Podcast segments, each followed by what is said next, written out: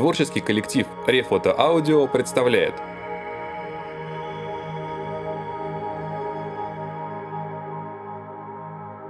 Александр Исаевич Солженицын. Отражение в воде.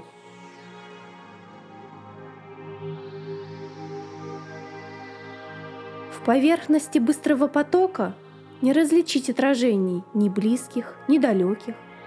Даже если не мутен он, даже если свободен от пены, в постоянной струйчатой ряби, в неугомонной смене воды отражения неверны, неотчетливы, непонятны.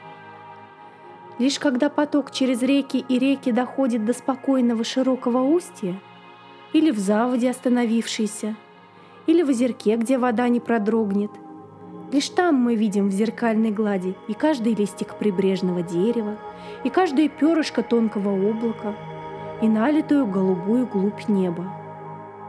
Так и ты, так и я, если до сих пор все никак не увидим, все никак не отразим бессмертную чеканную истину, не потому ли значит, что еще движемся куда-то, еще живем –